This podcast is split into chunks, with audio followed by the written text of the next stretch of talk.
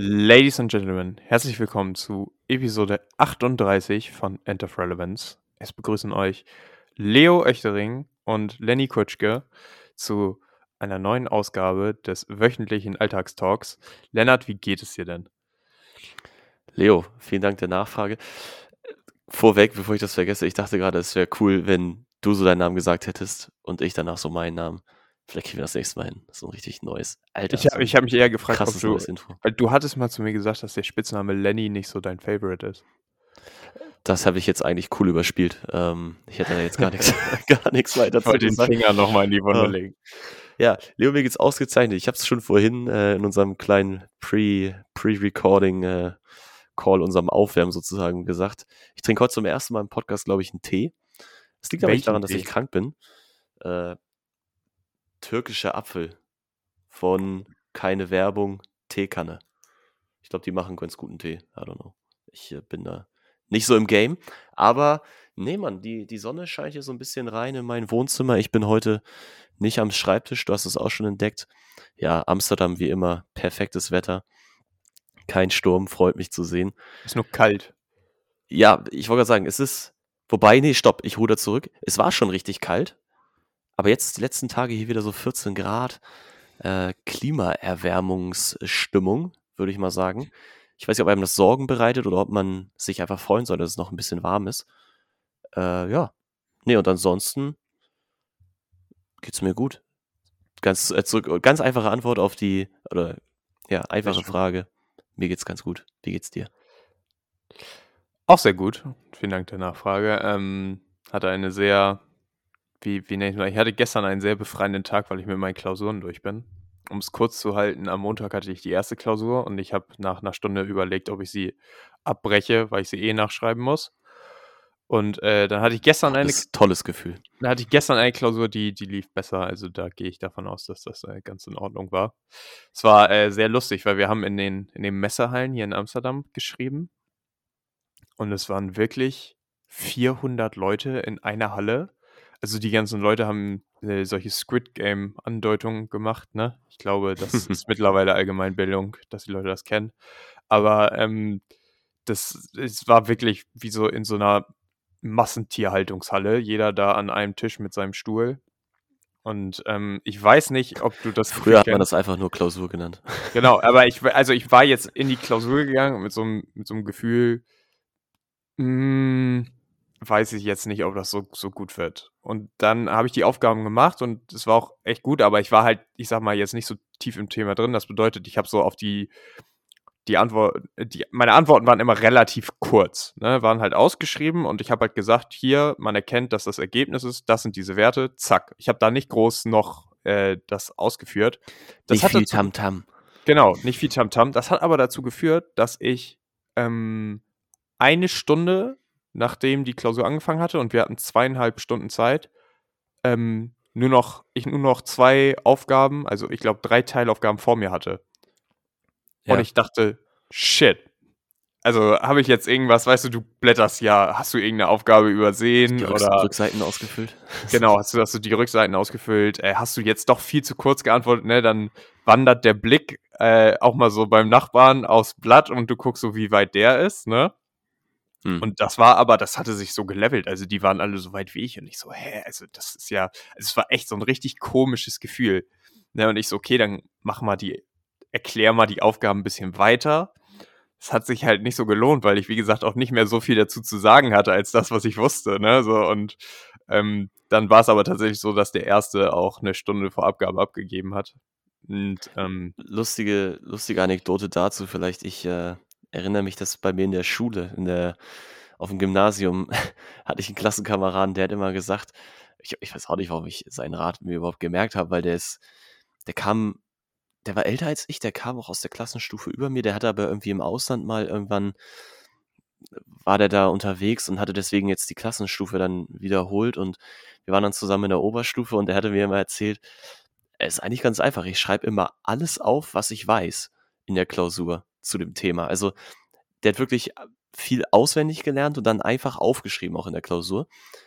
Und es klang jetzt erstmal derbe plausibel, aber der Typ hat trotzdem immer so, nur so mit Ach und Krach bestanden, von daher Von daher weiß ich nicht, äh, ob das, Äh, Genau, es das so halt der Way to go ist. man muss halt auch viel wissen, ne? Das ist dann die zweite Dimension der, der Taktik. Äh, Nee, ich glaube, das war nicht das, das Problem. oh, Digga. Ich glaube, das, das war nicht das äh, Problem, sondern eher, dass er ja halt nicht so sehr darauf geachtet hat, was er da hinschreibt eigentlich, sondern er hat halt einfach alles aufgeschrieben, was er wusste. Was dann Ah, meistens, weil du okay. gerade meintest, okay, dann schreibst du noch was dazu und so, dass man so manchmal sich vielleicht auch überhebt. Äh, und dann, ja, Ich, halt. ich, ich, ich war halt wirklich in der Situation. Also ich gebe dir ein Beispiel. Es ging irgendwie darum, wir sollten die, die, ähm, oh Gott, ich habe nur das englische Wort im, im Kopf. Ich, ich umschreib's mal anders. Hau wir sollten raus, ist doch ein bilingualer Podcast, Wir sollten die Signifikanz eines äh, Wertes feststellen. Und der wird halt in einer Zahl festgemacht. Ne? Und die konnte man ablesen. Dann habe ich ja geschrieben, der Wert ist signifikant. Siehe diese Zahl. So, und ich habe mich immer gefragt, hä, was kann ich denn jetzt noch groß dazu schreiben, ne? Also, soll ich Ja. noch die Seite oder welche, welche, welche, wo das halt steht? Und das hat mich halt echt verwirrt, aber wie gesagt, ich war irgendwie der Achte, der abgegeben hat und ähm, war dann auch, wie gesagt, sehr entspannt. Ein, ein absolutes Lowlight diese Woche, um das mal abzurunden, war da unser Handballspiel am Wochenende. Ähm, oh. ja, es war wirklich, es war mit das schlechteste Spiel, was ich äh, je gespielt habe im Handball. War Teamleistung oder deine Leistung? Ich, äh, Äh, Das war, es war wirklich, es war eine Teamleistung, die sich auf jeden Einzelnen ausgewirkt hat. Also ich habe ich hab einen Pass 10 Meter zum, zum anderen Typen ins Ausgeworfen, viel zu hoch. Also du claimst Ähm, jetzt schon, dass das Team insgesamt hat dann auf dich Wir haben alle, weil du hättest eigentlich hättest du krass rasiert. nee, also wir haben halt alle einfach, wir haben alle einfach reingeschissen. So, aber das, das war halt am Ende, ich weiß noch, es waren anderthalb Minuten vor Schluss und unsere Gegner waren acht Leute. Man spielt mit sieben, ne? Und sie hatten vorher auf dem Parkplatz gekotzt, weil sie noch eine Karte hatten. Und die haben gegen uns mit zehn Toren gewonnen. Und äh, es war echt, es war ein das absolut ist schon eher, eher deutlich heres Ergebnis. Demütigung und ähm, anderthalb Minuten vor Schluss habe ich einen Frustfall begangen und muss, durfte dann ein bisschen früher vom Platz. Dem anderen ist nichts passiert, alles gut, aber es war echt, es war echt schlimm. Oh Mann, Leo, ey. Ja, wortwörtliches Lowlight. Ja, Sehe das, ich- das auch dazu. so. Aber äh, jetzt sind wir hier und ich bin durch mit meinen Klausuren und ich freue mich natürlich, ähm, wieder mit dir zu reden. Es ist im Übrigen das erste Mal, glaube ich, diese Woche, dass wir reden und auch das erste Mal, seit es diesen Podcast gibt, dass wir uns vorher nicht einfach so ausgetauscht haben, sondern jetzt wirklich Ja. einfach so wieder reden. Ja, krass. Nee, stimmt eigentlich doch. Wir driften auseinander. haben wir nicht. ja, aber hab, haben wir nicht irgendwie zumindest mal irgendwie kurz. Wir hatten Montag ganz kurz gespielt oder so? Dann. Nee, Montag haben wir ganz kurz telefoniert für den Termin. Ja, Aber es Ja. war halt, du musstest arbeiten, ich musste lernen, also es war beides ja, so. scheiße. Oh, es geht echt den Bach runter mit uns. Genau. Aber das dazu. Kommen wir zu einem anderen Punkt, der mich diese Woche sehr bewegt hat und mit dem ich sehr über den guten, mit dem guten Basti darüber sehr diskutiert habe. Und das sind Horrorfilme. Ich wollte dich mal fragen, wie denn deine Einstellung allgemein zu Horrorfilmen ist. Ähm, zweigeteilt insofern. Also erstmal prinzipiell schaue ich die gerne. Ich muss sagen, ich finde das ein ziemlich aufregendes äh, und interessantes Filmgenre und habe auch relativ früh erkannt, dass es was ist, was man auch gut mit Leuten zusammen schauen kann. Es gibt viele Filme, da finde ich es ein bisschen dumm, das mit anderen Leuten zusammen zu gucken. Macht irgendwie nicht so Spaß. Ähm, Sorry, sorry, ich muss eine kurze Anmerkung machen. Ich gehe morgen wieder allein ins Kino und gucke mir Dune an, weil ich ihn so gut finde. Okay, stark. Gutes Ding. Nee, äh, und genau, also ich finde Horrorfilme sind, sind durchaus eine, eine Aktivität zusammen. Also, wenn du halt das Setting dann irgendwie auch schaffst, ne? Also man sitzt dann zusammen im dunklen Zimmer, guckt sich halt den Film an und schafft so ein bisschen so eine Atmosphäre, die auch ein bisschen gruselig ist, weil irgendwie ist es ja dann doch das, weshalb man das ja auch schaut. Von daher, ähm, das, das reizt mich schon. Es gibt aber halt auch, und das ist dann wohl die Schattenseite, äh, in meinen Augen, halt auch ziemlich einfach viele schlechte Horrorfilme, die einfach nicht, nicht gruselig sind oder nicht, also was, ich will nicht sagen, nicht generell gruselig, aber mich zumindest dann nicht schocken oder nicht das sind, wonach ich suche, wenn ich Horrorfilme schauen mag, weil ich glaube, da hat jeder schon so seine Präferenzen und bei mir ist es halt ganz klar eben nicht dieses, weiß nicht, es gibt offensichtlich, also es ist so Splatter im Sinne von einfach eklig, gruselig, also viel Blut oder Mhm. irgendwas mit, weiß ich nicht, dann geht das Richtung Kakerlaken und Spinnen und so. Hauptsache so, es ist wie mit so einem Ekelfaktor da zu arbeiten. Ähm, einerseits und andererseits halt auch so dieses zu ja, zu verbissen auf diese Jumpscares und so zu offensichtliche Schocker zu gehen. Also, ich mag's dann eigentlich eher, wenn du 'n Film schaust, Subtiler. der dich so die ganze Zeit so ja genau, so subtil, der dir einfach so 'n flaues Gefühl in 'n Magen setzt. Ähm, ich finde es zwar nicht schlimm, wenn's 1, 2 Situationen gibt, wo du dann auf einmal mal so 'n Schatten siehst oder 'ne gruselige Reflexion oder so. Das feiere ich dann schon, wenn du so die Gänsehaut hast oder es dir so kalt den Rücken runterläuft. Aber wenn's generell der Film einfach schafft, direkt so 'ne und ich glaube, das ist aber gilt allgemein für Filme, so 'n Spannungsbogen halt wirklich zu ziehen und dann am Ende auch wirklich 'ne gute ja, Pointe ist es, glaube ich, nicht, aber so 'n gutes Finale zu setzen, ähm, oder dich vielleicht auch halt nach dem Film auch gar nicht mehr loszulassen. Ähm, ja, ich bin kein Experte, aber das ist so, glaube ich, das, wonach ich suche, wenn ich, äh, einen Horrorfilm mir anschauen möchte. Wild, okay. Ja, es ist, äh, 'n gutes Gegenteil, weil, ähm, ich bin absoluter Schisser. Ich hasse Horrorfilme.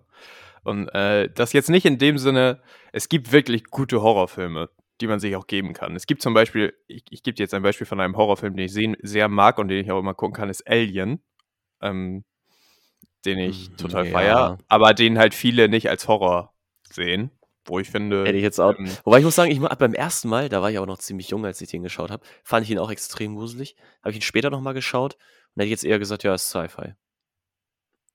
Es ist So. halt ist Ja. i ich finde einfach da das Setting so geil. Und wenn man gerade wenn man den Film nicht kennt und man weiß nicht, was passiert, das mit diesem mit dem Schlüpfen aus aus dem Körper ist auch ein ein sehr überraschender Moment und so, der halt dann 'ne gute Story aufbaut. Aber na ja, also das das sagt ja das zeigt ja schon, wie meine Einstellung zu Horrorfilmen ist, wenn ich Alien gruselig finde Ja, und, ja. äh, das sehe. Also, Beispiel. es ist halt wirklich ich bin ein absolut was Horrorfilme angeht ich bin echt 'n absoluter Schisser. Ich bin absolut schreckhaft. Ähm, Aber kannst du da nicht also, ich sehe da auch 'n Vorteil drin, weil somit bist du natürlich relativ schnell abgeholt bei Horrorfilmen. Also Ne, aber bei mir ist das das kannst so halt gar nicht genießen, so. Also, meine Mutter könnte dir 'n Vortrag darüber halten, wie ich, äh, früher schon bei Findet Nemo und, äh, Biene Maya rausgegangen bin, weil mir das zu gruselig war. Nur um das mal jetzt so, äh, als Maßstab vorzugeben. Aber da kann ich dich trösten. Tatsächlich jetzt, äh, komischerweise sehr präzise Angabe auch bei mir. Ich habe mal irgendwie 'ne 'ne Verfilmung von Tom Sawyer geschaut, aber mit, ähm Mhm. Also, ich kenne es als klassisch eigentlich so als Tei Zeichentrickserie, aber es gibt da auch 'nen Film. Tom Sawyer und Huckleberry Finn heißt der, glaube ich. Und gleich am Anfang plündern die irgendwie so 'n Grab und es ist 'ne sehr düstere Stimmung und, ähm, es sind auch dann so werden so direkt so die äh, die bösen Charaktere, sage ich mal, äh, introduced. Und wir haben das geschaut und ich glaube, ich habe damals einfach zu meinem Vater gesagt: „Ich will das nicht weitergucken.“ Das erste und einzige Mal, glaube ich, in meinem Leben. Ich erinnere mich nicht, wie alt ich da war, aber auch ein Film per se erst mal Genre Kinderfilm, aber ich habe es auch einfach nicht gepackt. Also, ich kann dich trösten, Ja. du bist nicht der Einzige. Ne, aber also, ey, wie gesagt, ich bin da bin da echt schreckhaft unterwegs und ich muss aber sagen, also, es ist jetzt nicht so, dass ich überhaupt keine Horrorfilme gucke. Du hast grad gesagt, grad in Gruppensettings kann auch ich mir das dann doch ganz gut geben. Ähm, ich glaube, das hat immer so 'n Kannst du bisschen mir was einfach mit keine Blöße geben. Genau, erstens das und mit dem Fokus zu tun. Man ist wenn wenn ich alleine 'n Film gucke, bin ich halt echt im so im Film drin, ne? Und das ist dann, äh, noch mal was anderes. Ja. Ich ich im Kino geht auf gar keinen Fall, weil, ähm, da ist halt auch du kannst ja auch nicht einfach gehen, ne? Du kannst halt nicht sagen: „Was jetzt?“ Also, ähm, Doch, Horror doch, Fun Fact, kann man machen. Ähm, der aktuelle Bond-Film, den hat, äh, die Mutter meiner Freundin geschaut und die ist Mhm. gegangen. Die ist aus dem Film gegangen. Sie fand Ja, ihn so weil der schlecht. scheiße war. Ja, okay, aber ich meine, du kannst ja beim Horrorfilm im Kino kannst ja nicht gehen, weil der dir zu gruselig ist. Äh, Ja, aber dann sagst du: „Ich finde den scheiße.“ Und dann gehst du. Mhm. Ja. Äh, Ausgetrickst. na ja, aber also, wie gesagt, ich ich bin da echt vorbei. Aber es gibt wie gesagt, es gibt, äh, gute Horrorfilme. Ähm, Conjuring-Filme finde ich tatsächlich sind sind sehr gut, weil du sagst, man merkt bei Horrorfilmen, aber wie man's auch bei vielen anderen Filmen lernt es ist einfach so 'n es ist so 'n Overall-Gesetz. Ich habe das hier im Podcast festgestellt, wenn Liebe drinsteckt in der Produktion, dann dann ist es einfach deutlich besser. Wenn die Sachen mit Liebe gemacht werden, dann, äh, sind sie deutlich besser. Und auch bei Horrorfilmen ist es so. Also, wenn man sich wirklich Gedanken macht und das ist 'n gutes Skript und, ähm, es ist halt nicht die ganze Zeit irgendwie Splatter und irgendwelche Jumpscares, ähm dann dann ist das kann man die deutlich besser verfolgen. Und dann ist auch also, ich weiß nicht, was für dich ist, aber richtiger Grusel für mich ist halt wirklich diese du hast den Film zu Ende geguckt und du denkst danach noch drüber nach und du willst eigentlich nicht drüber nachdenken, sondern du musst das so von dir wegschieben. Also das beste Aber, Beispiel, ja. welcher, welcher, welcher Film da mir in den Kopf fällt, ist Seven von David Fincher. Ich weiß nicht, ob du den Mhm. kennst. Selbstverständlich. Ähm, der, den bist danach erst mit der Kirche beigetreten, ne? Wegen der Todsünden. den kann ich mir bis heute äh, nicht mehr angucken. Also ich kann mir so, so, so. Szenen und so, aber ich, ich muss sagen, ich finde, also die, die Faulheit und ähm, die, ich weiß gar nicht, das war nicht, es heißt nicht E- Erotik, ich weiß nicht, was die Lust. Wollust, Wollust. Nee, ja, genau. Ähm, die, die Szenen sind sowas von absolut verstörend. Ähm, das, äh, ich finde, Seven ist absolut gruselig. Vielleicht und sollte vielleicht man kurze gucken. zwei, zwei Satzerklärung. Es geht darum, dass ein, ein Serienmörder Leute für die sieben, also klassischen biblischen sieben Todsünden ähm, bestraft und deswegen haben wir jetzt von denen gesprochen, ja. Genau. Und äh, also ich, ich würde das empfehlen, weil es ist ein richtig guter Film, aber er hat. Ich, ich finde es absolut verstörend. Und das ist genau der Film, wenn ich den gucke, dann zwei Tage danach denke ich immer noch, oh, war das, war das unangenehm. So. Ach krass, okay. Aber ist es denn, wenn es jetzt nicht zu unangenehm ist, darüber zu sprechen, Nö, nö, ich Ähm, ist- Problem. was ist denn bei dir dieses Element, was dich halt so schockt? Also es ist jetzt, ich weiß, ich, ich sage mal jetzt so, so ein paar Beispiele. Es gibt ja oftmals wird ja so, also entweder natürlich mit der Art des, ähm, des Grusels, des Horrors, also sei es jetzt möglichst viel Ekel, Blut, oder ist es eher dieses, wenn du überrascht wirst, also mit so einem Jumpscare oder ähm, wenn es wirklich so, du hattest eben äh, auch gesagt, wenn das so ein, so ein Creep-Zeug ist, was halt so, du merkst, du denkst es vielleicht, denkst du noch fünfmal drüber nach, weil du denkst so, fuck, das ist irgendwie der, du kannst irgendwie nicht mehr alleine im Dunkeln raus jetzt, weil es könnte überall was sein, so, und es ist halt eher so ein unterbewusstes Ding. Oder vielleicht auch übernatürliche Sachen, so oft ist ja Dämonen oder sowas oder Geister oder so, gibt's ja auch gerne. Was ist so, äh, was ist dein Weak Spot? Ich, ich kann es tatsächlich, tatsächlich nicht genau erklären. Weil ich würde sagen, das ist sehr, das ist sehr ausbalanciert. Ich kann vom billigsten Jumpscare mich komplett erschrecken, wo du wirklich weißt, der kommt jetzt, ne, und er erschreckt mich trotzdem. Aber das ist dann halt, also dann hast du dich so einen Moment mal erschrocken und danach denkst du, boah, das ist echt Trash. So was du eben meintest, ne? Es gibt ja halt auch Mhm. richtig schlechte Horrorfilme.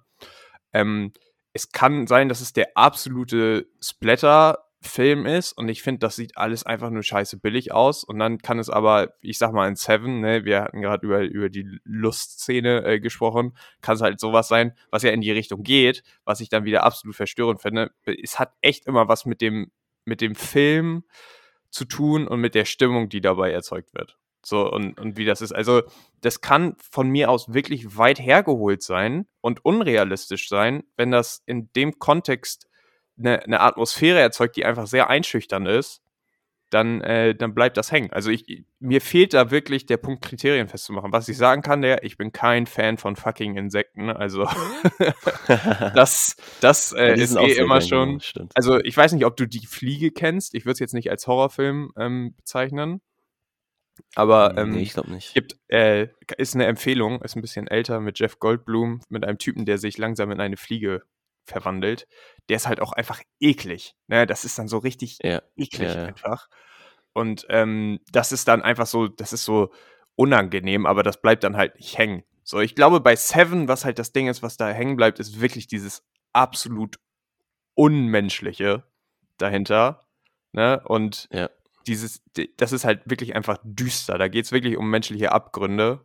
Und man hätte den ganzen Film, glaube ich, deutlich mehr Splatter machen können und deutlich irgendwie die Sachen vielleicht auch mehr zeigen, auch wenn der, auch wenn der Seven schon an der Grenze ist, ne? Einfach mit dem, die, das ganze Paket mit der Stimmung, mit der Atmosphäre, mit dem Soundtrack sorgt dafür, dass das, dass das so hängen bleibt. Und wie gesagt, ich, ich sag's halt nochmal, es ist halt ein richtig guter Film. So, ähm, ich weiß einfach nur, dass das bei mir halt echt hängen geblieben ist, als so, boah, das war jetzt schon hart unangenehm. Und dann kannst du dir, also, bestes Beispiel, ich gebe dir das beste Beispiel, das sind die Saw-Filme. Wenn du dir Hm. den ersten Saw anguckst, den finde ich richtig gut. Und der, ähm, der hat auch so ein unangenehmes Gefühl, weißt du, mit diesem, man muss sich das Bein abschneiden, etc. So, und dann kommst du in die späteren Saw-Filme. Ja. Und das ist dann einfach so weit getragen und auch so in, in einer gewissen Weise auch so komisch getrimmt, ne, dass man das dann nicht mehr ernst nehmen kann. Auch wenn beides in einer gewissen Weise unrealistisch das ist, das ist ja vielleicht aber auch da dann der Effekt äh, dieses klassischen ähm, du machst die zehnte Verfilmung, die zehnte Genau. Fortsetzung, das Phänomen, dass die ursprüngliche Idee, die war gut und wurde gut umgesetzt und es reicht vielleicht auch noch für einen zweiten und wir drücken uns noch mal einen dritten Teil raus, aber dann ist auch wirklich mal Feierabend. Das ist vielleicht auch so ein Thema bei Saw. Einfach ein, ein Film zu viel gemacht von der ganzen Serie. Ich Genau. muss sagen, ich, Ich glaube, finde die OG-Filme auch am besten von denen. Es, es, es, wäre, es wäre mal ganz spannend. Ich, ich weiß halt wirklich nicht, wie, wie sowas dann psychologisch funktioniert, etc. Ne? Weil natürlich, es wird in irgendeiner Weise ein Muster geben, warum jetzt bei dem bestimmten Film, den, dass ich den nicht leiden kann und den anderen schon. Ähm, nur ich bin da nicht so, ich kann das noch Ja, nicht so gut wir hier vielleicht nachvollziehen. äh, auch an der falschen Stelle in diesem genau, Podcast. und, und es gibt halt keine klaren Kriterien von mir aus. Also, okay. es ist wirklich, Scream kann ich mir angucken und bei S ist dann schon wieder hart gruselig. Ne? Also es ist wirklich, äh, es kommt auf den, auf den Einzelfall an. So. So, Leo, jetzt sind wir voll in das Thema reingedriftet. Es ist schon bei 20 Minuten wieder sabbeln. Und ich habe noch nicht ein Wort zu meiner Woche gesagt. ah, das war echt nicht nett. Ähm, nee, Spaß beiseite. Ich würde einfach kurz bei mir einen Abbinder machen. Es ist nicht wahnsinnig viel passiert. Was ich eben vergessen habe zu sagen, was natürlich auch ein Grund ist, warum ich guter Laune bin. Ab morgen bin ich im Urlaub. Wie lange? Ähm, äh, Urlaubstage habe ich mehr, als ich wirklich im Urlaub bin. Also ich bin bis Mittwoch. Heute ist Donnerstag, also am Freitag fliegen wir los. Und dann sind wir Mittwoch wieder da. Aber dann habe ich noch bis zum Ende der Woche, also dann bis Sonntag frei. Das ist ziemlich nice. Freue ich mich auch drauf. ich möchte, dass du mit ähm, besonderen Infos über die Swings zurückkommst. mit den Locals, dass du mal ein bisschen Indiana Jones spielst. Oh, ich nehme so eine. Also gute Nachrichten, aber auch für den Podcast. Das heißt, ich bin Mittwoch wieder da. Wir können Podcast aufnehmen. Ähm, das sollten wir hinkriegen. Und nee, sonst stand eher so meine Woche, das Wochenende so unter dem Stern äh, Leute treffen, beziehungsweise auch Leute, die ich mal jetzt länger nicht getroffen hat, weil jetzt äh, eine Freundin eine Einweihungsfeier geschmissen hat für ihre neue Wohnung. Nicht weit weg von hier, ähm, am letzten Freitag. Und da waren dann ziemlich viele Leute, die ich jetzt auch ein paar ja, Monate schräger, teilweise auch Jahre nicht gesehen habe. Und ich finde es immer wieder nice, die zu treffen und dann kann man sich irgendwie ganz anders Stories erzählen, als ja, so wie wir beiden jetzt hier, die uns jede Woche hören bzw. sehen, äh, ja, sich dann irgendwie auszutauschen. Das sind andere Themen und man hat irgendwie auch einfach mehr Stoff zu erzählen und ja, ist irgendwie ganz anders als sonst. Und ja, nochmal Shoutouts. Ich glaube, ich habe es letzte Woche vergessen. Mein Bruder hatte Geburtstag und das haben wir am Montag nachgefeiert. Äh, mit der Familie haben wir gegessen bei meinen Eltern zu Hause. War sehr nice. Ähm, ich habe, glaube ich, seit, ja, weiß nicht, fast einem Jahr, nee, ist lang jetzt auch nicht, aber seit Januar, Anfang des Jahres, das erste Mal wieder was von meiner Mutter gekocht bekommen. Äh, ist auch krass lange her. Ich weiß nicht, wie lange es bei dir her ist. Ähm, muss sagen, das äh, ist mir jetzt auch gerade erst so bewusst geworden, dass es irgendwie auch schon echt lange her ist, das letzte Mal. Ja. War wahrscheinlich besser als in jedem Restaurant, ne? Natürlich. Mama, falls du das hörst, Kuss geht raus. Es war ein Fest, hat Spaß gemacht. Ähm, nee, ich finde es auch mittlerweile echt cool, so die äh, einfach so zu seinen Eltern oder in sein, sein ehemaliges, wir hatten ja, glaube ich, schon mal auch im Podcast drüber gesprochen, wieder in die ehemaligen vier Wände so zu kommen. Äh, hat so, hat so einen Mix aus coolen Erinnerungen, aber es haben sich auch Sachen geändert schon. Und ja, einfach die Eltern so auch äh, dann wieder zu treffen, macht immer Spaß. Ich mache das gerne. Musste jetzt auch keinen Kommentar zu lassen, ist okay. Ich bin im Ausland. Ist schwer. Aber ja, ich mach's auch Mama, gerne. Papa, ich will ja. euch auch voll gerne wieder besuchen, Hust. Nee, meine, meine Eltern besuchen mich tatsächlich dieses Wochenende und ich freue mich sehr drauf. Also äh, kann ich dann nächste Woche Ah, drüber gut erzählen. gerettet. Deswegen. Ist gut. Okay. Äh, ja, Leo, um den Zeitplan jetzt auch nicht zu reißen, wir haben uns wieder viel vorgenommen für diese Folge. Äh, let's go. Du hast ein Thema vorbereitet, danach habe ich noch ein paar Punkte. Genau. Ähm, also wir, wir haben, go. es war letzte Woche schon auf der Liste. Ähm, Shoutout Yes. an stuffwhitepeoplelike.com.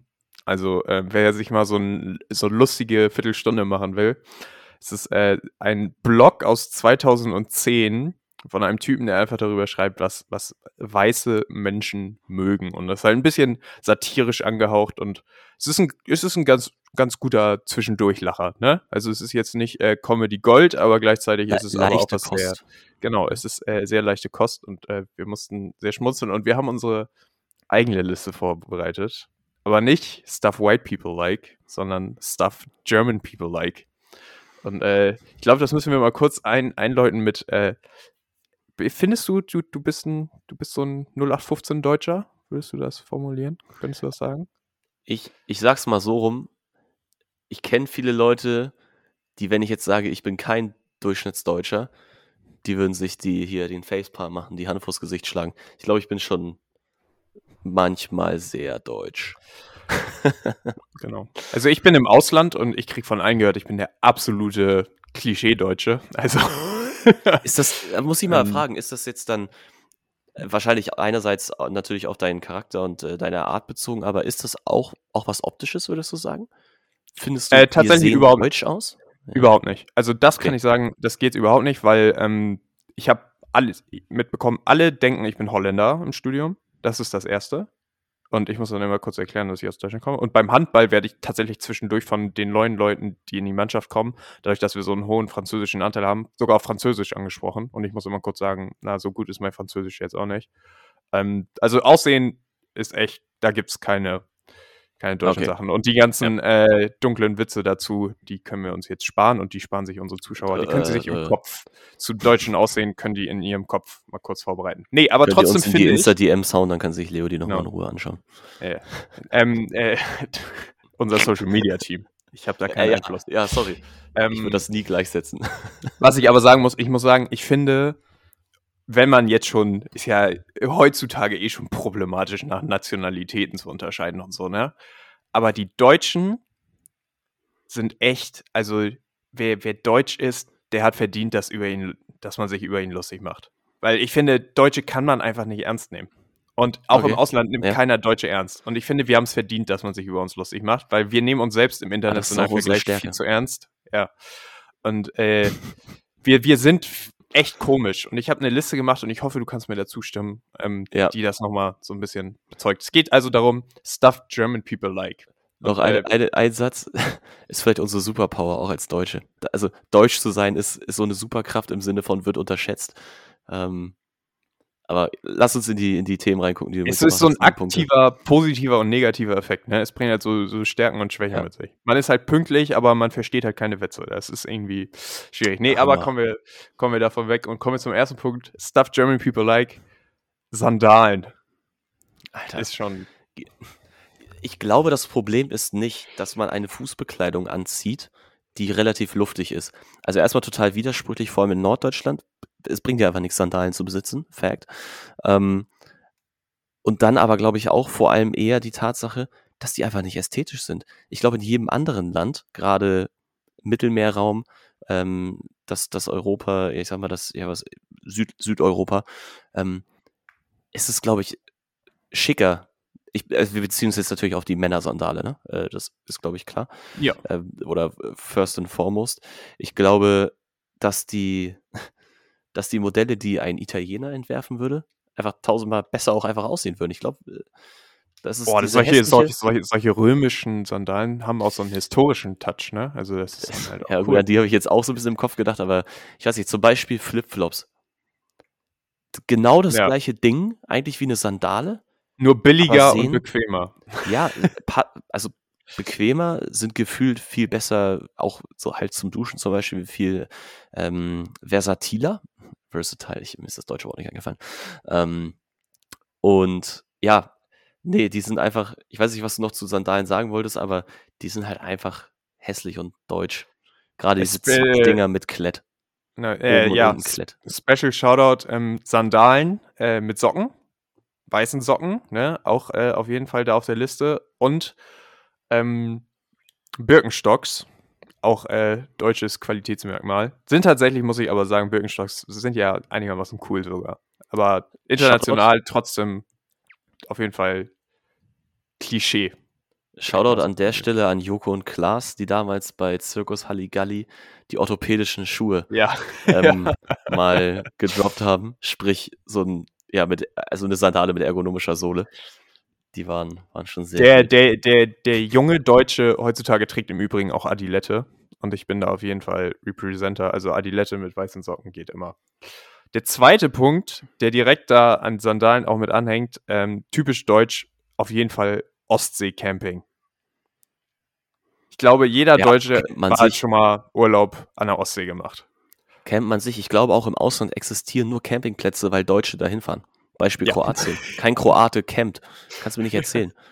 Du triffst nur Deutsche auf jedem Campingplatz auf der Welt. Das ist ja absolut gruselig. Genau.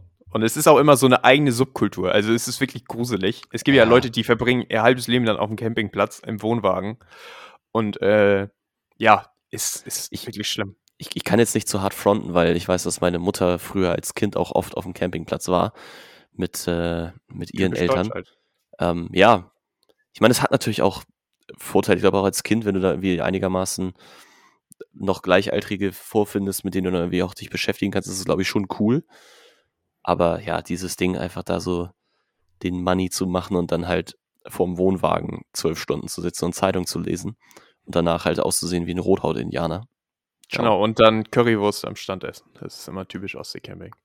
Nächster Punkt. Äh, Meistens haben die auch noch eine Losteria. Zumindest auf Sylt Ja. ein. Oh Gott. Internationale Küche. Let's Genau, go. da- da- das ist auch, das könnte auch auf die Liste. Aber der nächste Punkt, wenn wir schon beim Thema Essen sind, äh, danke Sadie für die Sugge Suggestion, ähm, ist Brot. Typisch Ja. deutsch ist auch Brot. Verschiedene Brotarten, verschiedene Herstellungsarten. Der Deutsche liebt sein Brot. Muss ich aber an der Stelle, und vielleicht ist es auch das erste Indiz, warum ich Deutsch bin, sehr stark supporten. Ich bin leidenschaftlicher Brotesser. Ähm, und ich finde es sehr schade, dass es manche Länder nicht hinkriegen, was anderes außer Brötchen aus Weizenmehl herzustellen. Ähm, ja, oder Toast noch besser. Das ist ja auch der absolute Super-GAU. Ich bin, ich bin im Übrigen richtig traurig, weil es in Holland kein Laugenbrötchen gibt. Und ich bin absoluter Fan von so Laugenbrötchen oder Laugenbaguette. Gibt's hier einfach nicht. Ist auch Soll ich, pur noch- deutsch. soll ich noch was sagen, was dich triggert? Wir haben heute Ja. Morgen gerade Laugenbrötchen gekauft. Ich bin kurz davor, meinen Eltern zu schreiben, die sollen mir Laugenbrötchen mit dem Flieger mitbringen. Aber naja. Uh, das wäre jetzt, das wäre jetzt natürlich hier der versteckte Hint. Der Podcast kommt ja noch heute Abend raus, äh, heute Nacht. Dann können wir jetzt äh, deine Eltern dazu auffordern, dann weißt du morgen früh äh, oder wenn sie dann ankommen, ob sie den Podcast gehört haben oder nicht. Glaubst du, die müssen die Laugenbrötchen dann im Zoll anmelden? Weil das Ware ist, die hier im Inland nicht verfügbar ist. Oha. Ähm, Ja. Ich glaube, erst an einer bestimmten Stückzahl. Ich bräuchte viel. Nee, aber das, das ist auch auf jeden Fall auf der Liste. Dann ein, Ding, was für mich auch typisch deutsch ist und man immer wieder mitbekommt: Klatschen, wenn das Flugzeug gelandet ist. Oh mein Gott. Aber ist das nicht auch ein amerikanisches Ding? Kommt das nicht Ich eher. bin noch nicht mit so vielen Amis geflogen. Ich weiß, da gibt es auch immer wieder diese, die, äh, die Memes dazu, ne? Aber äh, ich habe es auf jeden Fall schon mitbekommen. Also wirklich von so einem Flug von Hamburg nach fucking Düsseldorf, ne? Aber ich ich kenne ein paar, ich kenne ein paar Piloten, ne? Also mein, mein Onkel ist auch Lufthansa-Pilot und so. Äh, Das, das ist für die, die 75% mal der Autopilot und für die ist das Routine pur, ne? aber so, das, ich- das hören die ja halt auch nicht. Nee, die hören das ja nicht. Und die Kabine jetzt, kommt, jetzt kommt der schönste Vergleich. Irgendjemand hat das mal gesagt. Du klatschst ja auch nicht, wenn der Busfahrer dich zur nächsten Station gebracht hat. Das ist halt auch echt Ich glaube, aus der Zeit einen, gefallen. manchmal einen härteren Job als, äh, als die Kapitäne, weil wie du sagst, da ist schon ziemlich viel automatisiert. Ähm, ja, es ist, ich glaube, was vielleicht, das ist jetzt aber auch vage, vage Theorie, ähm, das sind halt natürlich dann auch die Ursulas und Achims, die halt da vom Dorf dann kommen Und die nicht so Mal in ihrem fliegen. Leben äh, Kurzstrecke fliegen und nicht wissen, dass es einfach, sorry. Die, die Chance ist nicht despektierlich gemeint. 50-50, dass wir, dass wir abstürzen und so. Und oh mein Ja. Gott, er hat uns safe nach Hause gebracht.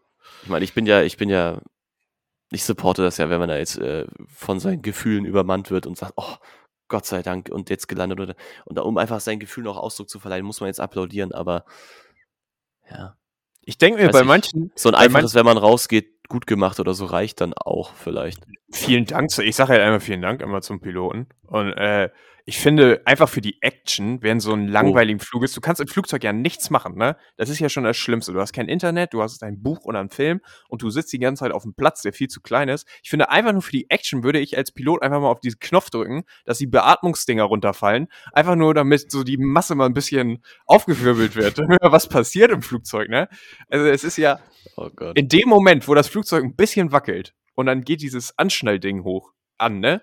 Da mhm. schreit ja immer schon gefühlt die halbe Menge und hat das Gefühl, dass das Ding abstürzt. Ne? Und ich gehe die erst in diese, in diese Sicherheitsstellung. So, Hände über den Kopf. Ja, genau. Und ich muss dann immer erst ermahnt werden, dass ich mich wieder normal auf meinen Platz setzen muss und nicht die halb, mich so halb in den Gang gelegt habe. Ne? Also ich, äh, ich finde, Fliegen ist echt immer, gerade aus Deutschland rausfliegen zu so normalen Urlaubsteam. Ich bin zum Glück noch nie nach Mallorca geflogen. Ich glaube, es sind die schlimmsten Flüge, weil die Hälfte ist besoffen und die andere Hälfte klatscht, wenn das Flugzeug landet.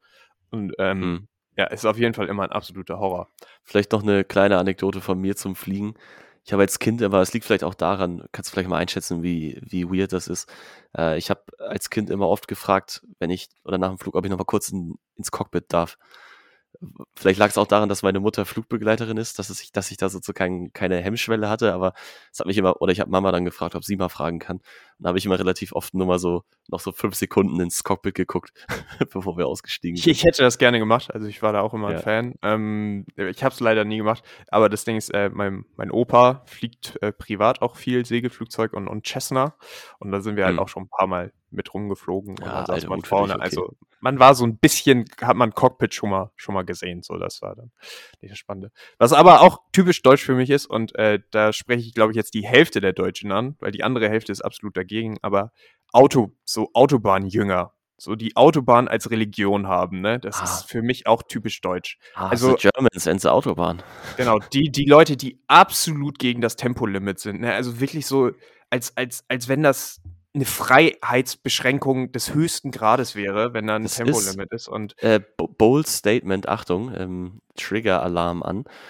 Äh, die Autobahn ist das Second Amendment ähm, der ist, Deutschen. Ist ja, genau. Ja. Es, ist, es ist unfassbar. Es ist typisch deutsch, dass die Autobahn ein wichtiger Teil des Lebens ist. Und ähm, es ist ja auch wirklich so, also der Deutsche an sich, also entweder du hast den, den Raser, ne, der weiß, okay, ich bin jetzt auf der Autobahn, ab auf die linke Spur, immer auf fünf Meter ran.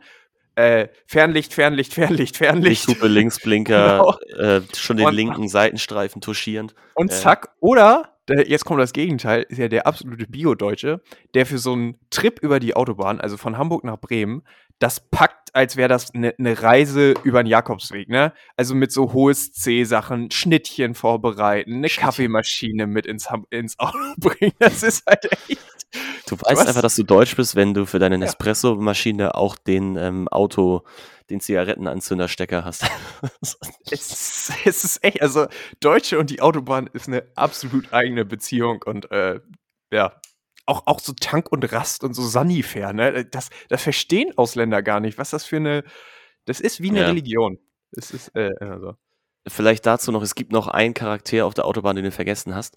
Und zwar, das ist der Achim, der 120 Mittelspur fährt. Ja. Das ist. Das bin ich. Ich, ich weiß, ich weiß nicht wieso, aber es ist doch nicht schwer. Wir haben ein Rechtsfahrgebot. Ich finde es immer schon, ich finde, was noch tolerierbar ist, ist, wenn jemand halt wirklich kachelt und es geht ja aktuell ohne Tempolimit auf der Autobahn, dass er dann einfach links bleibt. Was bringt es dann, wenn er mit 200 Sachen ja, und dann immer auch, genau, rüber, also, rüberzieht? Das ist eher noch gefährdend für die Leute, die dann rechts fahren. Aber warum bleibst du auf der Mittelspur? Fahr nee, rechts.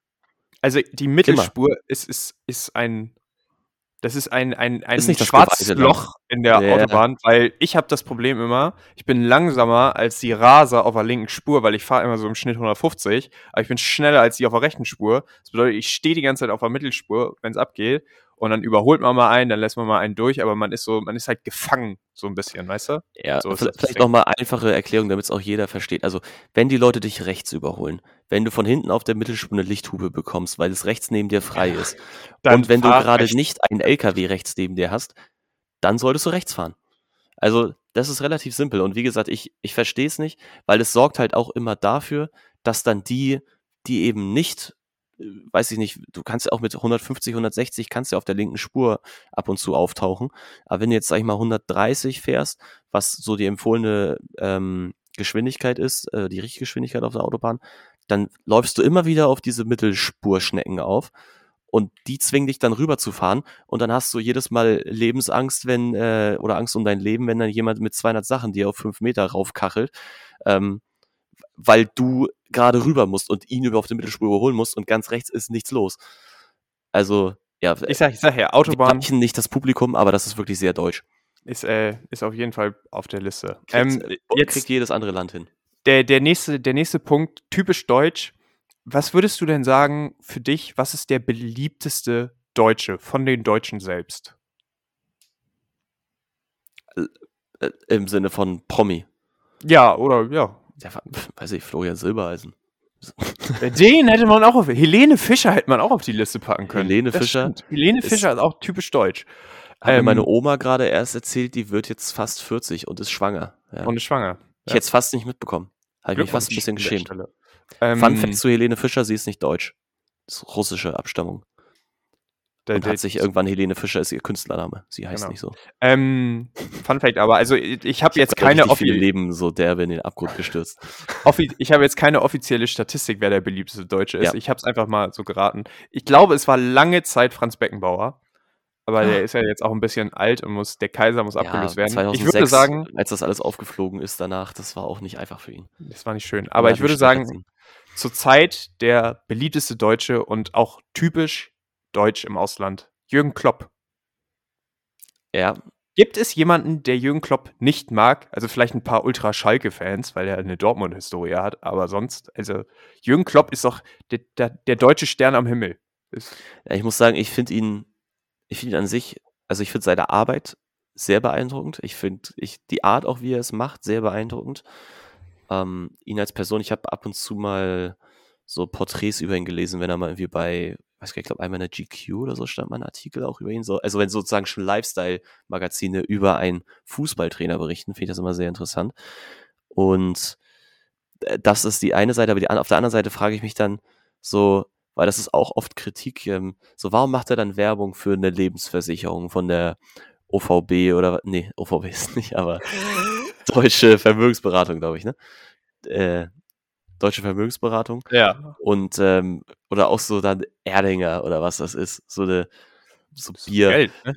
Ja, ich weiß, aber das ist so, genau wie Olli Kahn sich da hinstellt und sagt, Typico. So, wo ich ja, denke, Alter, das letzte, was Olli Kahn macht, ist Typico. Jungs, wach mal auf. Oh, ich kann mir bei Jürgen Klopp vorstellen, dass er mal, mal einen das Erdinger muss, Das muss er eigentlich nicht machen. Ja. Es ist nicht so, dass er nicht genug Geld verdient. Komm Ja, das stimmt. Das, das zählt dazu. Aber wie gesagt, also Jürgen Klopp ist äh, wirklich so die, der, der Stern am Himmel für, für Deutschland. Was ja, jetzt allgemein, ne? Also, das ja, ist, äh, genau. das ist so ein Freifahrtschein für, für vieles andere auch. Beziehungsweise bist halt so instant, hast du automatisches Beliebtheitslevel, es sei denn, du bist halt entweder schlecht oder irgendwie halt ein verkorkster Charakter. Aber wenn du jetzt ein ganz normaler ähm, Fußballer bist, der einigermaßen performt und auch am besten deutsche Abstammung, ciao. Jetzt habe ich wieder so einen Antipunkt, also wo ich sage, das ist typisch deutsch, aber das finde ich halt irgendwie komplett nervig.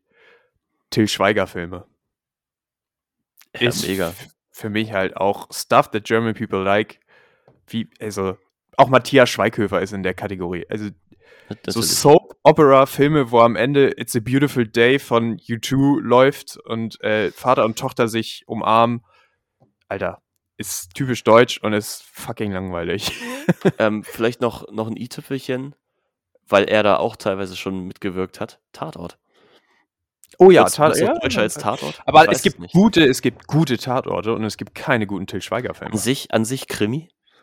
Krimis gucken, Crime. Ja. Ich weiß, dass es auch im Ausland funktioniert, aber Deutsche auch, glaube ich, sehr stark. Auch im Podcast-Game oh. hier auf unserer oh, oh, Plattform. Du musst mal, du musst mal, du musst mal, äh, skandinavische Krimis ist auch so ein, so ein deutsches Ding. Dass sobald ein Krimi in, in Oslo spielt, ist das Fünf-Sterne-Bewertung. Ja.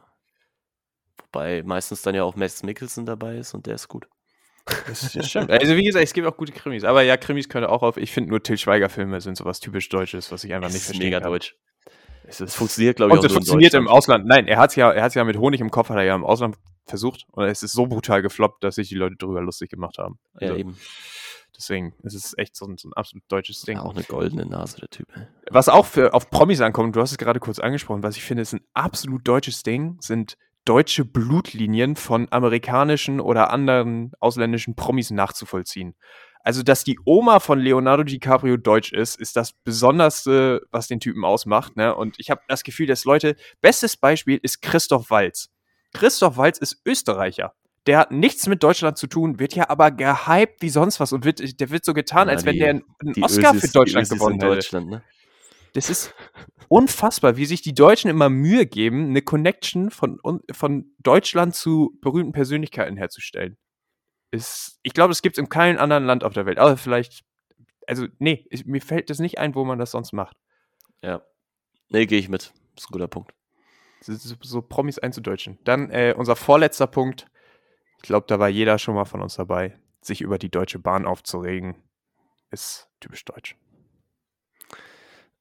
Steckt ja im Namen, ne? ich will gar nichts dazu sagen. Nee, aber die Deutsche Bahn an sich ist ja andere, ähm, andere öffentliche Verkehrsmittel im Ausland ähnlich in der Kritik stehen. Ein know. TGW braucht für die gleiche Strecke wie ein ICE die halbe Zeit. Nur um das so mal in die Relation zu stellen. Und ich finde ja, die Deutsche Bahn ist eben, eben nicht deutsch. Sie ist unpünktlich, unsauber. Ja, okay, unfreundlich ist auch typisch deutsch, aber ähm, es, es ist echt, also Deutsche Bahn ist, kann ich einfach, sich darüber aufzuregen, gehört dazu. Also drei Minuten Verspätung ist für viele ja in dem Moment schon, die schreien ja schon nach einem Refund, ne? Und am geilsten sind ja, Briefe so verteilt am Bahnhof. ich weiß noch nicht, ob du das mal erlebt hast, aber ich habe es tatsächlich schon zweimal erlebt, dass Leute sich zwei Plätze nebeneinander reservieren, damit sie mehr Platz haben. Ist im Übrigen nicht erlaubt. Darf man nicht machen. Wenn du zwei Plätze reserviert hast, da darf sich dann trotzdem jemand draufsetzen. So. Aber äh, ist, ist echt, also dieses das, ist, das ist echt mega deutsch.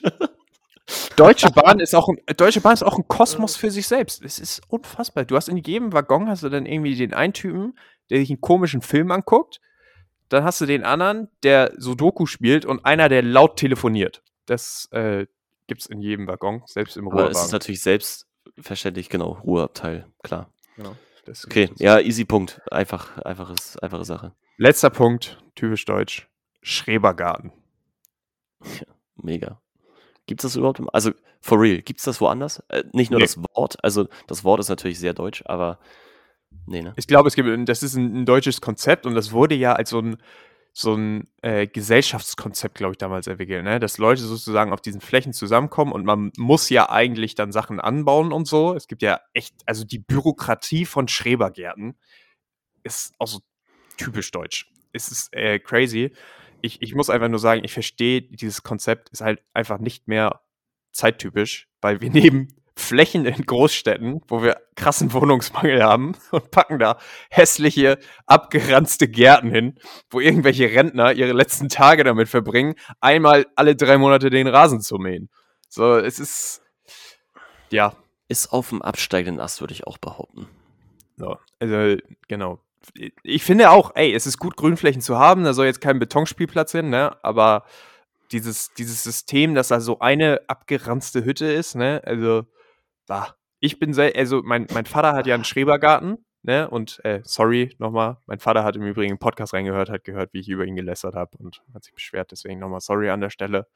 Ähm, Kann man gut machen mit einem Shoutout. Shoutout an den Schrebergarten. also, was der, was der mir immer erzählt, weißt du, mit, mit Hecke schneiden und Rasen mähen und, boah, nee, also so, so Auch deutsch, auch deutsch. Man darf ähm, nicht zu jeder Jahreszeit im Garten arbeiten. schneiden.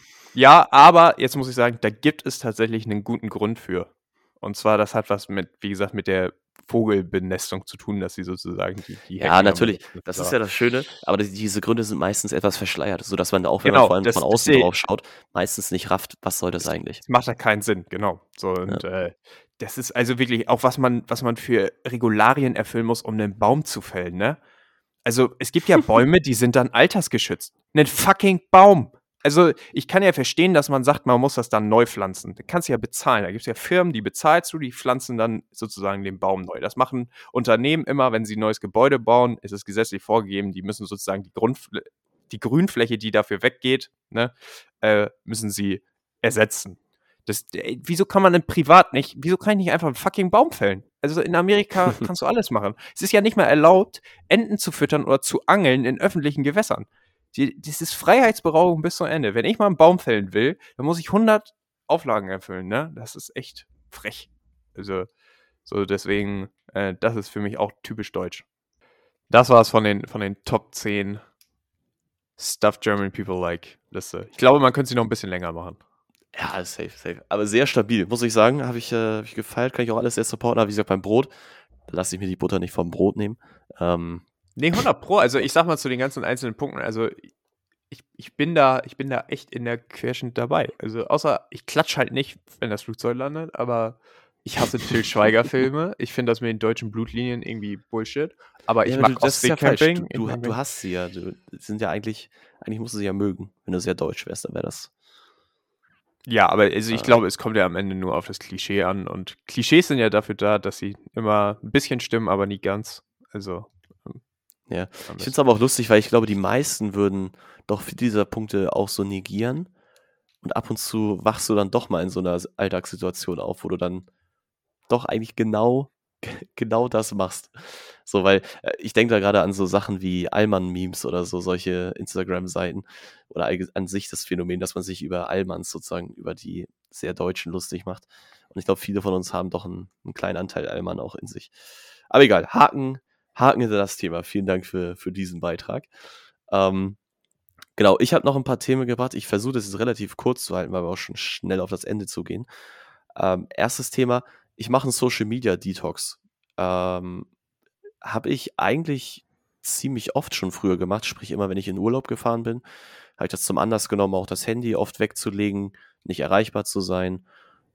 Ja, einfach weil ich, wir können jetzt großartig die Gründe aufrollen, aber ich wollte eigentlich nur kurz erzählen, dass vielleicht Was auch heißt denn, was ist denn bei dir Social Media? Ähm, ich cutte alles. Also ich bin, ich habe schon angefangen. Ich habe meinen Snapchat-Account deaktiviert. Ich habe, den ich by the way auch kaum nutze eigentlich. Also ich werde den, Ich den kann man aber auch nur, nicht. auch interessant. Snapchat kannst du nur löschen. Dann hast du 30 Tage Zeit, um das noch zu widerrufen und danach ist halt weg. Du kannst es nicht wie zum Beispiel bei Facebook einfach deaktivieren. Das habe ich auch gemacht. Facebook deaktiviert. Instagram muss ich heute noch machen. WhatsApp bleibt. Ähm, und ja, gut, bei LinkedIn und so, aber ich, auch da werde ich die Apps dann vom Handy nehmen und die nur noch eigentlich dann bei der Arbeit irgendwie im, im professionellen Kontext, sage ich mal, benutzen. Also wirklich, und ich glaube, ich habe mir jetzt erstmal so einen Monat als Ziel gesetzt, das zu machen. Also nicht bloß jetzt die Woche Urlaub, sondern auch schon länger. Und ja, einfach mal rauszufinden, weil ich habe in letzter Zeit mich oft so dabei erwischt, wie ich mir dann halt einfach irgendeinen Kram angucke. Sei das jetzt, wie gesagt, Instagram, YouTube, Snapchat, irgendwelche Stories von Leuten, die äh, mich nicht, eigentlich nicht interessieren, die mich nicht weiterbringen in dem, was ich tun möchte oder mir wirklich Spaß machen. Das ist einfach nur sich bestrahlen lassen. Und somit werden irgendwie diese Geräte und so und alles eher wird man selber zum Tool, anstatt dass die halt das Tool sind, was man benutzt, um Sachen zu schaffen und coole Sachen zu machen. Genau, das ist einfach die Idee. Ich bin gespannt, wie es läuft. Ähm, genau, ich kann auch nicht so viel, kann ich dann wahrscheinlich nächste Woche erzählen, wie es so nach dem Urlaub war, wie sich das erstmal angefühlt und dann kann ich gerne so ein, können wir gerne als Themenblock aufnehmen für die nächsten vier Folgen, wie ich jeweils ähm, performe und ja, womöglich lasse ich das ja dann auch danach drüber hinaus, wenn ich es nicht vermisse. Ich kann es nur supporten. Also ich glaube, wir haben ja im Laufe des Podcasts festgestellt, dass ich absolut bipolar bin, wenn es um das Thema Social Media geht. Also den einen Tag finde ich es komplett scheiße, lösche alles, den anderen Tag lade ich mir dann wieder alles runter. Ähm, Ja. Das Einzige, was ich sagen kann, oder bei, ich weiß halt nicht, wie es bei dir ist, weil du es beruflich noch brauchst, ich zurzeit nicht. Ich habe LinkedIn, die App von meinem Handy gelöscht. Ich habe seitdem kein einziges mehr angeguckt. Also, obwohl ich es natürlich Ja. online machen könnte, Okay. es juckt gar nicht. Ich habe LinkedIn kein einziges Mal angeguckt. Du hast es gerade angesprochen, vielleicht sollte ich mal kurz checken, ob da irgendwelche Messages sind oder so, weil da doch vielleicht auch mal was Wichtiges rumkommt. Aber ähm, also das es überhaupt nicht. Snapchat ist genau das gleiche. Sobald man Snapchat einmal Detox macht und man hat sozusagen nicht mehr diese Interaktion mit gewissen Leuten, Die Streaks auch- reißen ab. es ist auch, ja, genau, es ist einfach Bullshit. Du brauchst es einfach nicht mehr. Also, es, Ja. ich, ich benutze es auch wirklich irgendwie so einmal alle zwei Wochen lade ich mal runter und gucke, ob irgendwas Wichtiges gekommen ist, weil jemand sich dann mal meldet oder was schickt, ne? Dann Ja. lösche ich es aber auch sofort wieder. Und Instagram ist auch nur noch Bullshit. Also, Genau. Also ich bin, Instagram habe ich echt so die Fehde kurz davor, ich will mein Profil nicht löschen, weil dann sind doch viele Leute, die man auch kennt und so, ne, wo man auch Sachen mitbekommen kann. Aber äh, das da ist echt auch, bin ich kurz vor der Grenze und Facebook habe ich seit ein paar Jahren gelöscht und kann ich dir nur empfehlen, weil das ist absolut Wayne. Das vermisse ich auch nicht. Also, ja, das Ding ist, ich glaube bei mir, also das hat Facebook aber auch schlau gemacht. Viele Accounts sind verknüpft mit äh, Facebook. Also zum Beispiel komme ich dann nicht mehr in Pinterest rein. Ich weiß nicht, ob das Auswirkungen auf Instagram haben könnte, wenn ich das Konto lösche, weil ich habe Ja. damals über Facebook mein Konto eröffnet. kann ich dir, hatte ich, Ja. hatte genau das Problem, ähm, ist ein bisschen kompliziert dann, aber du kannst, du kannst dich noch einloggen, aber du musst so schnell wie möglich sozusagen deine Login-Sachen ändern und dann sagen, also ich glaube, ich habe es jetzt mit der Telefonnummer verknüpft oder so. Ähm, Ja. das halt, Nee, ich, also ich habe es bei mir jetzt so gemacht, ich deaktiviere die Accounts erstmal, ich gehe sozusagen auf einfach nur auf Detox. Dann werde ich wahrscheinlich nochmal die Mühe machen, das dann auch zu löschen alles. Ähm, und eine Empfehlung von meiner Seite, äh, Seite an alle, ähm, zieht euch mal die Daten runter. Man kann sich ähm, ZIP-Dateien ziehen von allen Daten, die Facebook über euch hat oder Instagram. Das wird jetzt meine Beschäftigung dann auch sein im Urlaub. Ich habe mir die schon runtergeladen teilweise. Boah, das will ich gar nicht wissen. Sich die mal, sich die mal zu, weil ich glaube, da hat man auch noch mal so ein, so ein Wake-up-Call, äh, warum das einfach nicht so gut vielleicht ist. Aber gut, das zu dem Thema, Leute. Wenn ihr mich erreichen wollt, ähm, schreibt mir eine WhatsApp oder ruft mich an. Ich telefoniere gerne mit euch, gerne auch FaceTime. Meldet euch Ähm. beim äh, Fan-Postfach von End of Relevance. ähm, vielleicht leitet das Social Alle Media Team DMs leitet. Leo dann äh, Das Ja. Social Media Team.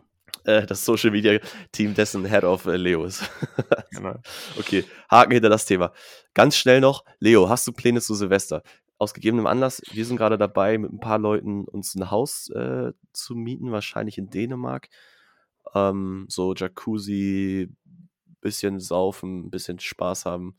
Uh. Äh, ich ich finde das mega nice. Wir haben das, äh, du erinnerst dich an unseren Dänemark-Urlaub mit unseren Leuten vom Studium. Einerseits, War- andererseits äh, ich erinnere mich tatsächlich nicht so gut, weil ich ziemlich besoffen war die ganze Zeit. Ähm, und andererseits haben äh, Lea und ich auch schon mal in Holland äh, Neujahr verbracht. Und das war auch cool. Da hatten wir auch so ein Jacuzzi vor, dem, äh, vor der kleinen Hütte stehen. Ähm, mega geil. Ich feiere das, wenn man halt einfach nicht dieses, weil ich, ich muss sagen, ich bin eigentlich kein Fan. Also ich verstehe schon das kulturelle Ereignis so, aber kein Fan davon, alle stehen auf der Straße, böllern, schießen Raketen in die Luft am nächsten Tag, musst du aufräumen. Ich finde es eigentlich ganz nice, wenn es auch mal ruhig ist. Und, Äh, ist, also, äh, Ja. gut, dass du das sagst. Ähm, ich dachte immer, ich bin da, bin da so selten die Exemption, aber wir hatten das vor ein paar Jahren, sind wir mal weggefahren mit, mit Freunden und äh, auf der Rückfahrt haben wir festgestellt, das war so entspannt, mal wegzukommen, ne, auch irgendwie von Hamburg, sich einen richtig lustigen Abend in so einer Freundesrunde zu machen und äh, das war so, das war so nice und auch easy und einigermaßen bezahlbar, weil wir waren ähm, per Airbnb echt in, in so einer Wohnung, was voll in Ordnung ging, ne? in so einem kleinen Ort an der, an der Nordsee, ähm, in der Nähe von Wilhelmshaven. Es war, es war super, es war, hat richtig Spaß gemacht und da haben wir entschieden, auch eigentlich immer wegfahren zu wollen. Ähm, das Problem letztes Jahr war Covid.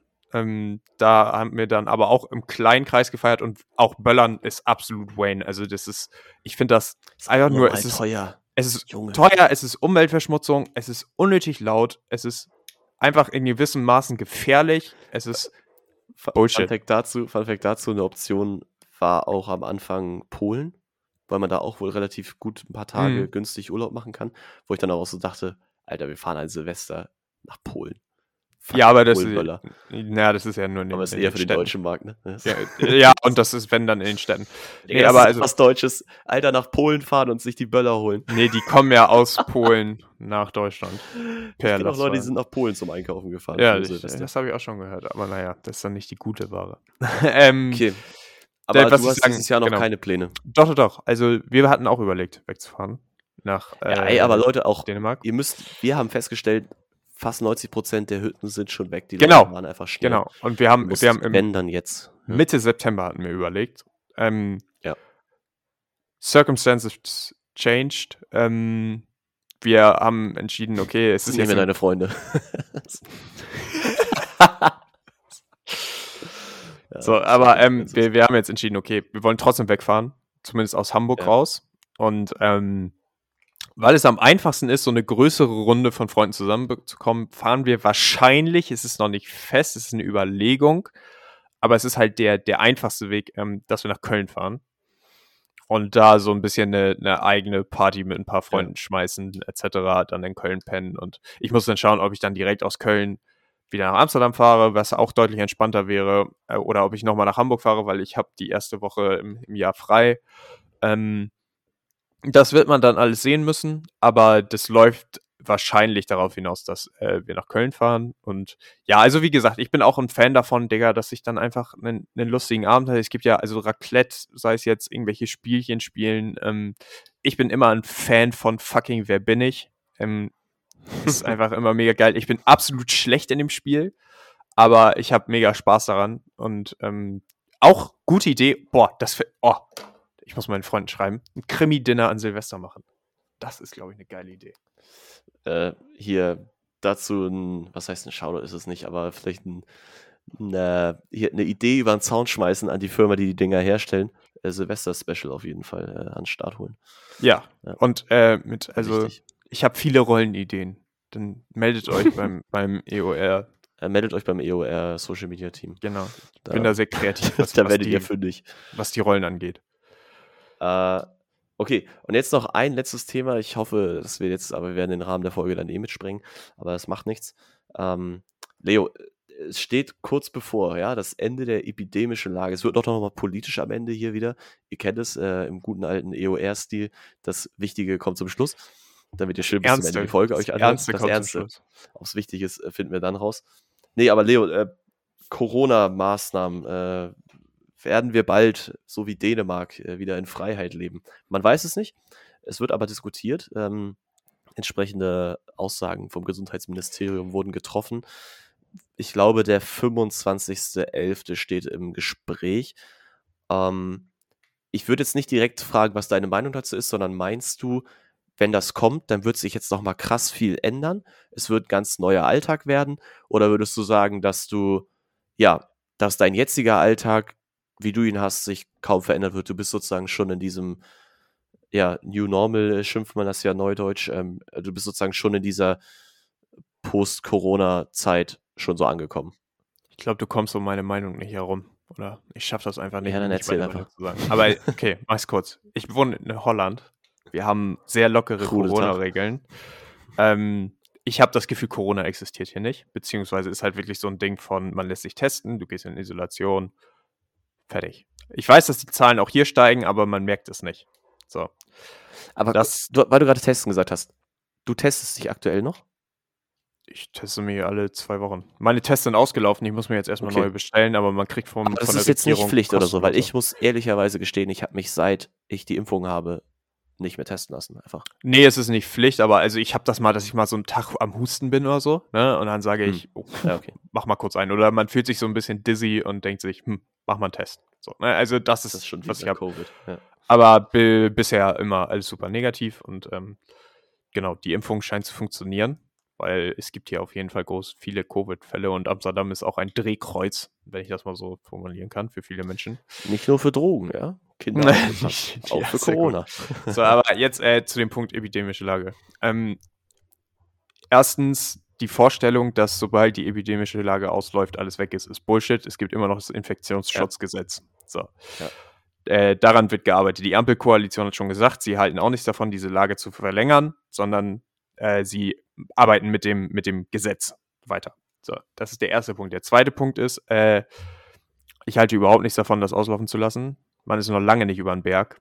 Ähm, es sind immer noch nicht genug Leute geimpft und das Virus mutiert, wie es will, wegen Evolution. Deswegen ähm, muss man weiter am Ball bleiben. Äh, ich halte vom Freedom Day überhaupt nichts. Diese ganze Idee, dass es einen Tag gibt, wo man jetzt ja, einfach so, ach, schnips, ist es vorbei. Also guck nach Großbritannien, bei denen geht es wieder voll ab und die hatten ihren Freedom Day. Und es ist für mich einfach nur populistische Scheiße. Und ernsthaft, wer will, also was, was heißt denn Freedom Day? Gehen dann alle auf die Straße, als wenn der Weltkrieg vorbei wäre oder was? Das macht überhaupt nee, man keinen wird Sinn. Dann, man wird dann sich in den Straßen treffen und wie früher und ähm, sich umarmen, fremde manchen, Leute. Nee, von manchen äh, äh, geschichtlich äh, schwierig einzuordnenden Gruppen Bücher verbrannt wurden, werden dann Masken verbrannt. Ja, ja. ja, danke. Oh, perfekt. ja, ist echt so. Und also wirklich. Ich möchte mich an der Stelle nicht zitieren lassen. ich finde, ich fand, ich fand, es war ein sehr gutes Zitat. Aber ähm, also, äh, ich halte das für kompletten Bullshit und das Einzige, worauf man sich fokussieren sollte, es scheint ja so, als wenn es wirklich, es gibt Impfdurchbrüche, die Zahl ist aber sehr gering und sobald man geimpft ist und man hat einen Durchbruch, ist es immer noch so, dass man selten ins Krankenhaus kommt. Das sind die wichtigen Faktoren. So, und ich ja. würde sagen, man kann zu dem Punkt kommen, dass wir in eine Normalisierung kommen und das Corona ist halt, ich weiß gar nicht, was, was das Fachwort dafür ist, deswegen will ich es jetzt auch nicht sagen, aber es ist, es ist ja schon festgestellt worden, dass Corona wird sich so wie die Grippe entwickeln. Das bedeutet, man wird Auffrischimpfungen benötigen, immer wieder. Die Hochrisikogruppen werden sich halt davor schützen müssen. Ähm, und es wird sich immer weiterentwickeln. Wir werden einfach damit leben müssen. Es wird wie eine Grippe sein, ne? Also es gibt viele Leute, die Covid hatten, die auch sagen, sie hatten irgendwie normale Symptome, haben ein bisschen gehustet, waren dann ein paar Tage krank, ne? Aber dann, dann war es mhm. wieder okay. Das Einzige, was ich halt sage, man muss dafür sorgen, dass die Leute sich impfen lassen. Nächstes Jahr brauchen wir wahrscheinlich oder viele von uns eine Boosterimpfung. Und äh, Thema äh, Joshua Kimmich. Ich, ich, ich sage da eine Sache zu, ne? Ich finde den Satz perfekt. Langzeitfolgen. Langzeitfolgen einer Impfung bedeuten, medizinisch gesehen, drei bis vier Wochen. Es gibt keine Langzeitfolgen von Impfungen. Es gibt keine Folgen zwei Jahre später, die man auf eine Impfung zurückfolgen kann. Es gibt es nicht. Bullshit. Querdenker-Scheiße. Es hm. gibt keine ja, Langzeitfolgen. Wobei, wobei lass, mich, lass mich noch einen Satz dazu anhängen. Ich bin da deiner ja. Meinung. Also nicht erschrecken. Ähm, aber die richtige Weise es auszudrücken ist, glaube ich, dass nach bisherigem Stand der, der Forschung, also alle die Impfungen, die bis jetzt stattgefunden haben, zu jeglicher Krankheit, haben nie zu Langzeitauswirkungen geführt. Und genau, genau. nach diesen Prinzipien ist dieser Impfstoff jetzt ja auch, letztendlich verlässt er ja deinen Körper wieder. Das ist, glaube ich, auch wichtig zu verstehen. Er baut die Antikörper auf und dann ist er weg. So. Und du hast dann keine, insofern keine Langzeitfolgen. Da zu argumentieren, dass da was passieren könnte irgendwann, ist wie zu sagen, okay, wie hoch ist dann die Wahrscheinlichkeit, dass ich morgen aufgrund des Tempolimits von einem Auto überfahren werde? Genau, es ist, es ist halt wirklich zu sagen, ich ja. fahre in den nächsten 20 Jahren kein Auto, weil ich könnte irgendwann einen Autounfall haben. So, das ist so der, der Punkt dahinter. Und man muss dazu sagen, wie viele Menschen auf der Welt sind jetzt mittlerweile geimpft? Mehrere Milliarden? Vielleicht, ich weiß nicht, ob eine Milliarde, wie ich kenne nicht die totale haben. oder die relative Zahl. Ähm, es ist auf jeden Fall so, dass die Anzahl der Nebenwirkungen in einem sowas von 0,00000 Bereich sich befindet. Ähm, ich kann, ja. ich kann, ich kann verstehen, wenn Leute Bedenken haben, aber dann können sie nicht sagen, sie haben sich informiert. Das finde ich ist immer dann der Gegenspruch. Ja, ich, ich glaube, es wird einfach schwierig, wenn man halt A, gewisse soziale Umfelder hat, die es halt einfach einem nicht leichter machen. Ja. Ähm, in einer gewissen Bubble, auch im medialen Raum, im, im Social Media Bereich sich rumtreibt, wo man halt eben oft auch, ja, Querdenker, wie man sie auch immer nennen möchte, aber ich sag mal einfach, diese, dieses Meinungsbild einfach sehr oft antrifft, dass es halt zu Folgen kommen kann. Und es ist natürlich immer dann schwierig, wenn Leute sich nicht von wissenschaftlichen Argumenten halt überzeugen lassen. Ja. So, und es hilft dann natürlich nicht, dass Studien in Frage gestellt werden aufgrund oder ähm, die Wissenschaft, was an sich ein wissenschaftlicher Prozess ist, ja. Also du wirst nie im Leben etwas veröffentlichen und es wird niemand sagen, dass es absolut, also dass es kein Problem damit gibt. So genau. funktioniert Wissenschaft einfach nicht. Aber ja, hm, ja, ich wollte auch jetzt nicht so einen Riesenfass aufmachen. Ich wollte eigentlich nur nee. darüber sprechen, dass wir jetzt Wie diesen Punkt womöglich erreichen. Ich bin bei dir. Freedom Day ist Bullshit. Es wird auch nicht passieren. Dafür sind wir halt auch immer noch zu deutsch, zu wenig Nationalstolz. Ich glaube jetzt nicht, dass jemand mit Deutschlandflaggen rausrennt oder, oder Reichsflaggen am besten noch. Ähm, und da jetzt äh, Corona, wobei doch vielleicht irgendwo im Osten, aber das sieht man hier in Hamburg nicht. Das machen eh schon ähm, zu viele Leute, genau. Auch aus ganz äh, niederen äh, Beweggründen. Ja, naja, Der, ich bin gespannt, lass, lass es uns so ein. Ne? Ich meine, es ist, äh, ist ja auch Ey, eh noch die Frage. Also, ob diese Lage es, so gibt, es gibt ja auch da die Prognosen, Leute, die nicht geimpft sind, werden sich infizieren und die werden ein Problem damit kriegen. So, also natürlich kannst du Glück haben und sozusagen ein gutes Immunsystem und Covid verläuft leicht bei dir. Aber du kannst es eben auch nicht haben. So, und ja. ähm, deswegen das Einzige, was ich sagen kann, auch wenn ihr schon geimpft seid, lasst euch nächstes Jahr nochmal impfen und lasst euch vielleicht das, das Jahr darauf nochmal impfen. Es ist ein Peaks, es passiert nichts. Fertig. Ja. Vor allem, wenn du halt dich halt einmal schon geimpft hast, so, dann hast du eigentlich auch so ein bisschen die Argumente verloren für, für die, für die Booster-Impfung. Ähm, vielleicht noch eine kurze Frage.